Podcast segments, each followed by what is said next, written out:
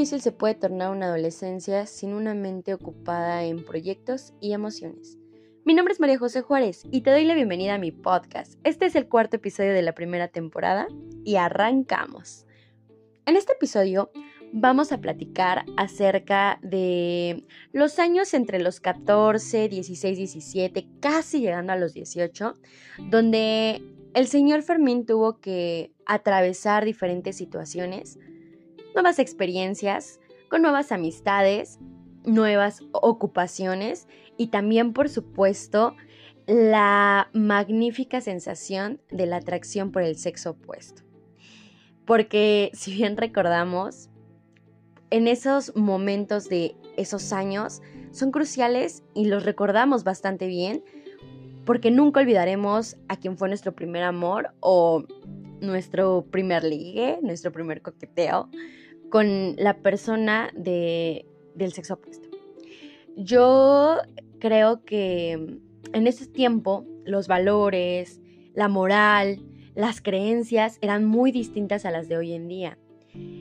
Desafortunadamente han cambiado mm, muchas de, de, las costumbres, muchas de las, muchos de los valores se han perdido y todo ha cambiado.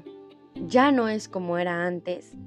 Y aquí nos vamos a poder dar cuenta en este pequeño viaje de los años de, mi papá de su adolescencia, porque era bonito, porque la dinámica era bonita, era sutil esa atracción. Y cada cosa que hizo es algo que nos va a enseñar y podemos comparar con lo que nosotros hemos vivido. Así que acompáñanos, quédate con nosotros y papá, por favor, platícanos ya cómo es que viviste en ese tiempo todas esas nuevas experiencias.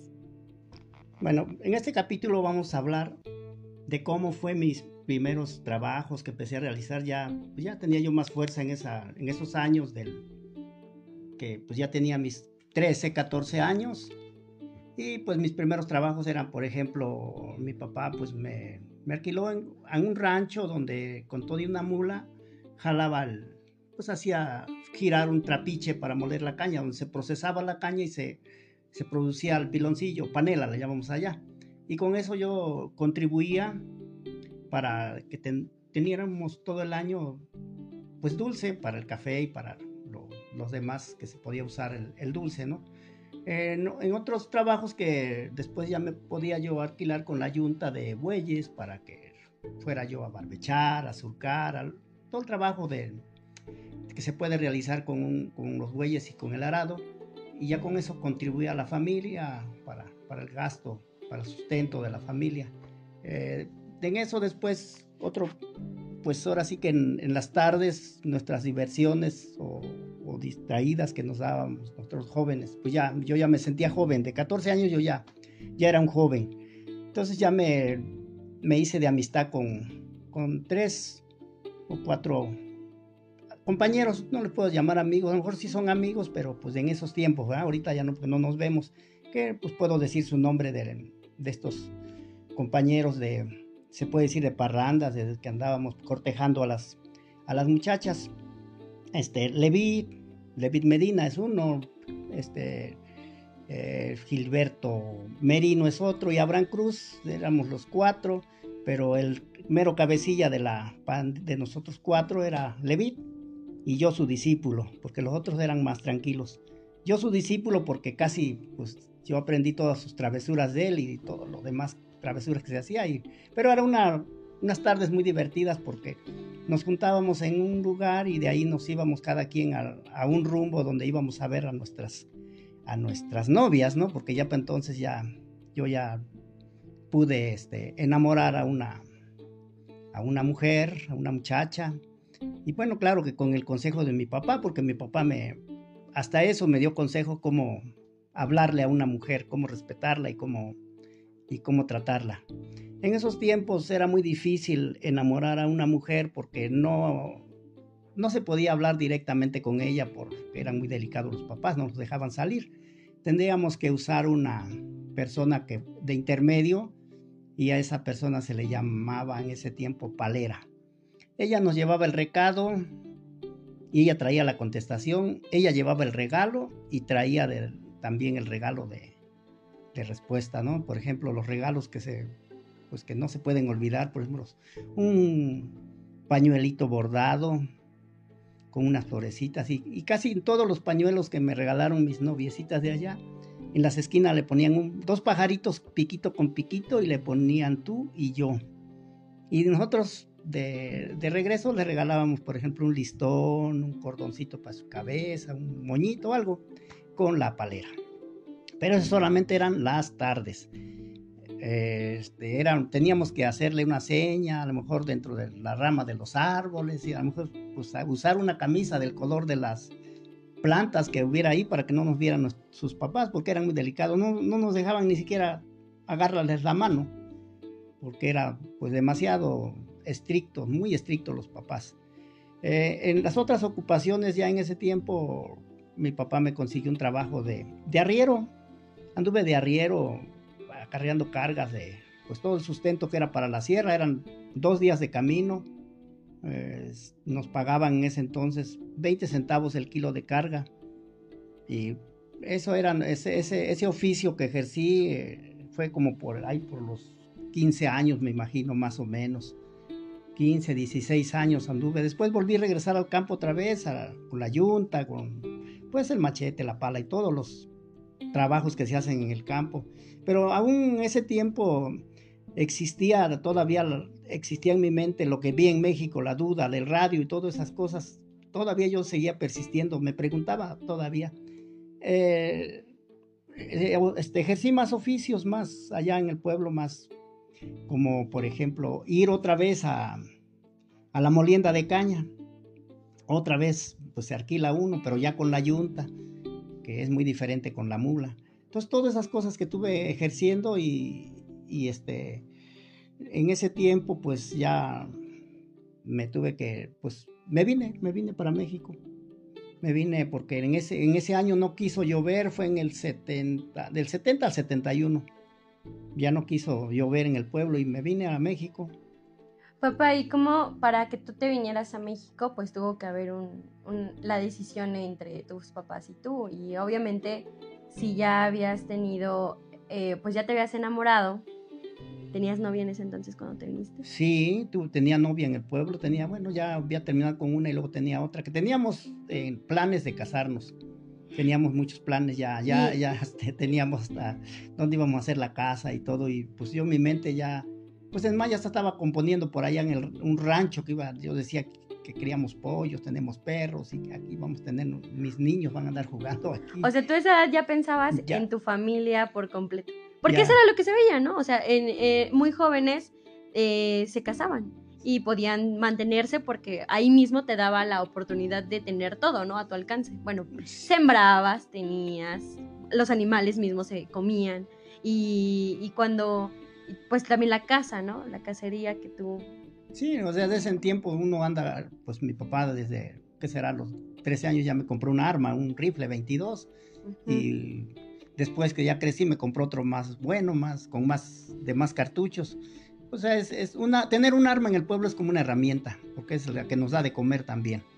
Entonces, pero yo de esa edad yo quería casarme, ya, ya quería tener mi, mi esposa, pero mi mamá, mi hermana, todos se oponían, dice, no, pues ¿cómo te vas a casar ahorita si tú eres un niño? Decía mi hermana, ya era casada, y yo le decía, oye, pues si tú ya tienes tu marido, por eso hablas así, yo también ya quiero tener mi pareja. Y pues no, no, qué bueno que no. Entonces, pues sí, yo tenía ya mi novia ya con planes de, de casarnos, y, pero en ese entonces mi papá decidió, dice, mira, vete a México unos días porque no quiere llover, yo te aviso cuando ya llueva y te regresas para eh, seguir trabajando, vamos a sembrar. ¿Cómo se avisaban, papá? Por medio de carta. Había correo y este, tendría que avisarme unos, o ya sea con personas que venían del pueblo a México, mandaban carta y regresamos la respuesta con una una carta con otra persona que iba de aquí para allá, íbamos a ferrocarriles y de ahí se mm. regresaba la carta y ahí recibíamos la carta también, que venía a mano, se dice uno, no en correo, porque el correo tardaba mucho, era un mes de, camino la carta. Entonces me vine, y, pero fue por consentimiento de mi papá. Él me mandó, me vete con tu hermana unos días, en lo que, pero con la intención de que yo dejara a las muchachas del pueblo, pues que me, que me ah, alejara de ellas para que no insistiera en seguir, en seguir la idea de casarme de tan chamaco. Entonces por eso me Ah, mandó mi ok. papá. Entonces llegué con mi hermana ahí en la Narvarte, ahí, en pues, ahí enfrente del Parque Los Venados, ahí en la calle de Palenque y Miguel Lauren. Eh, llegando en julio, a fines de julio, agosto, entonces pues ahí empecé a ayudarle ahí al cuñado, mira, me llevaba a trabajar a ayudarle. Pero en una de esas mi hermana me dice, oye, ¿no quieres estudiar? Le digo, sí, dice este, mi hermana Felisa se llama, Felisa Juárez. Eh, le digo, ¿y dónde? No, dice, yo sí quiero, yo te inscribo en la escuela. Le digo, no, pues sí. Y le mandé a avisar a mi papá, papá, creo que ya no me regreso, voy a ir a la escuela. Mi papá le daba mucho gusto cuando nosotros mencionábamos estudiar. Él, él se preocupaba mucho para que nosotros, o sea, se- no sé, pero él, él era su preocupación que nosotros estudiáramos. Y él dijo, no, pues sí, si es que se puede, pues adelante, ¿no? Estudia. Mi hermana me apuntó en, les- en la primaria, en la nocturna, porque en el día ya encontré un trabajo en una fábrica de jabón. ¿Y cómo fuiste a pedir ese trabajo? ¿O Pues, ¿Te recomendaron? ah, Pues ahí supimos que había, ahí pusieron un anuncio en la puerta de esa fabriquita y pues fuimos a preguntar y sí, sí, sí. Y sí me recibió el, el señor, ¿no? Por cierto, ahorita les cuento cómo, cómo nos trataban los, aún los españoles en estos tiempos, ¿no? Porque pues de la conquista cómo nos trataron y ahora todavía en esos, esos tiempos nos trataban re mal. Pero Ok. entonces empecé a ir a la escuela y, y, este, pues yo todo, de todos modos ya no regresaba para el pueblo y, y a mi novia del pueblo le escribía y ella me escribía, nos escribíamos. Pero llegando a la escuela, pues habían demasiadas chamacas ahí en la escuela, muchas muchachas, pues todas iban en la nocturna. Y pues digo, y yo andaba solito, entonces pues ni modo de, de seguir solito. Pues, Pero tenías una novia en el pueblo, papá. Tenía yo mi, mi novia en el pueblo, pero pues es que también me sentía muy solo aquí en México y pues ni modos. Ok. Entonces, pues este, pues ya eh, empecé, pues yo seguía escribiendo para el pueblo. Ok. Y pues ya empecé a tener novias aquí, pues tenía yo aquí, iba al pueblo y tenía novia allá y, y pues así. Ah, ok, ok. Así este, era. Así, pues así me sentía bien y yo creo que son parte de los consejos que me dio mi papá. Mi papá me dijo que, que no hay que ser tonto, bueno, dijo otras palabras, ¿verdad? Pero no, no las puedo decir aquí. Ok. Dijo que pues que no hay que ser tonto, no hay que llorar por una mujer, porque mujeres hay muchas. Y que tontos son los hombres que se emborrachan por una mujer o lloran por una mujer. Ok. O sea, Habiendo muchas, ¿para qué habiendo llorarle a tantas, una? ajá. Entonces, por eso yo digo, bueno, tengo mi noviecita acá y voy al pueblo y tengo noviecita allá también. Y, Ok. y- Entonces seguías con la ilusión de que Sí. ibas a regresar a casarte. Mi- Yo. Esto era algo pasajero el que vinieras a México, Ajá, porque ibas a volver a. Pero, pero yo ya yendo a la escuela y empecé. Pero el, er- lo más feo mío y la más vergüenza que pasé fue que mi, mi hermana me fue a inscribir en sexto grado cuando yo traía un año y un dos, tres meses de primaria. Tú nomás ponte a pensar cuando, cuando me pusieron a hacer divisiones, multiplicaciones y quebrados. Yo que sabía de eso, yo me sentía muy apenado ahí con las muchachas que ni idea tenía que era eso. Entonces le digo, oye, hermana, le digo, ve y bájame por favor a segundo o a tercero, porque no entiendo nada de eso. Entonces mi hermana fue y me, pues me bajó a, a tercer grado De primaria. de primaria. Y no, pues ya, ahí ya. Pero en ese entonces yo estaba trabajando en la fábrica. Cuando yo creo que al, al año ya aprendí bien leer y bien escribir y hacer cuentas. Y entonces ya se me vino la idea de decir, bueno, si ya puedo hacer esto, voy a buscar una escuela de electrónica Ok.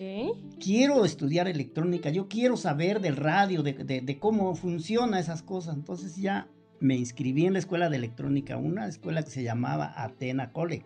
Se encontraba en la esquina de Plutarco Elías Calles y Ermita. Yo en ese tiempo ya mi hermana se me dejó allá solo, yo, yo renté con unos amigos, eh, compañeros de la escuela, también muy compañeros, Humberto y Maclovio, los tres éramos, rentamos un cuartito sin piso, sin luz, ahí nos compartíamos la ropa y comíamos en la calle y todo eso. Eh, yo me acuerdo que a las- la fábrica entraba a las 7 de la mañana, salía a las 5. A las 5 entraba a la escuela de electrónica, salía a las 7 y a las 7 entraba a la primaria y salía a las 9. Y los domingos me iba a hacer mi servicio militar. Yo quería aprender la electrónica. Y sí, sí, sí. El día que yo salí de, de la escuela primaria con mi certificado, salí con mi certificado también en la escuela de electrónica. Me dieron mi cartilla también liberada. Así hiciste tres cosas. Tres cosas. Pero con esos tres papeles salí de esa fábrica que me trataba muy mal los españoles. Ahí en esa fábrica de, jabón, yo me, me, adopté, me pusieron el nombre, me decían jarocho. Porque yo traía un acento raro del pueblo, era un acento no, no, no se parecía al de aquí. Claro. Pero ahí el jarocho en esa fábrica era para todo. Hacía falta un, un empacador de jabón, jarocho, vete a la empacadora. Que hacía falta uno en el cloro, vete al cloro. Que para empacar detergente, vete al detergente, que falta un repartidor, vete, vete jarocho a repartir. Falta un cobrador, vete a, cobrar. Entonces yo era todo en, esa fábrica. Ese señor varias veces me mandó, pero lejos, lejos, porque a veces no me quería quedar y pues amentadas. Ese español, pues, no le importaba que te pases 12 horas trabajando en tu sueldo y ya. Pero yo me aguanté mucho porque yo necesitaba el trabajo para, yo, eh, me daban el chance de ir a la escuela en la tarde. Entonces sí, sí, sí me aguanté. Entonces, eh, cuando yo salí de la escuela de electrónica y la primaria y todo tenía los papeles, ya le digo, señor, me voy a mi pueblo ocho días, pero no fui. Era mentira. Era mentira, entonces, de, yo ese, es, al otro día saqué copias de todos mis papeles y al otro día en la madrugada me fui a buscar trabajo. Me fui a la, allá por Tlatelolco, por Santa María la Ribera, todas esas cosas donde está la Bremen, la Adam, los elevadores, la Bimex, la Kraft y Bimbo. Y que hice el examen en Bimbo, éramos 36, 11 nos quedamos. Y gracias a Dios me quedé en Bimbo, una empresa muy, muy buena, muy buena para pagar. Es, hace valer el, el ser humano. Fue donde empezó el cambio más importante de mi vida. Y creo que lo dejamos hasta acá y en el próximo capítulo vamos a hablar de cosas más importantes, muy emocionantes. E interesantes. E interesantes. pues bueno, es, es muy maravilloso y te sigo admirando por eso, papá, porque aún no trayendo nada, aún viniendo de un lugar donde tenías allá, pero aquí no tenías nada, pudiste lograr tantas cosas y en muy poco tiempo y pudiste adaptarte y tener la fortaleza y las ganas de estudiar, de aprender y de comenzar a disipar esas dudas que tenías cuando eras más, más pequeño.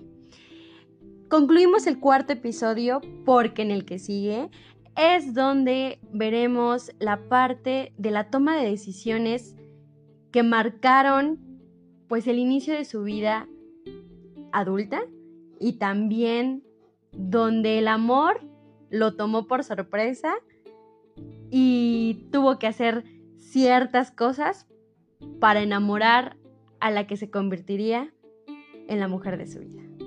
Gracias, nos vemos en el siguiente episodio.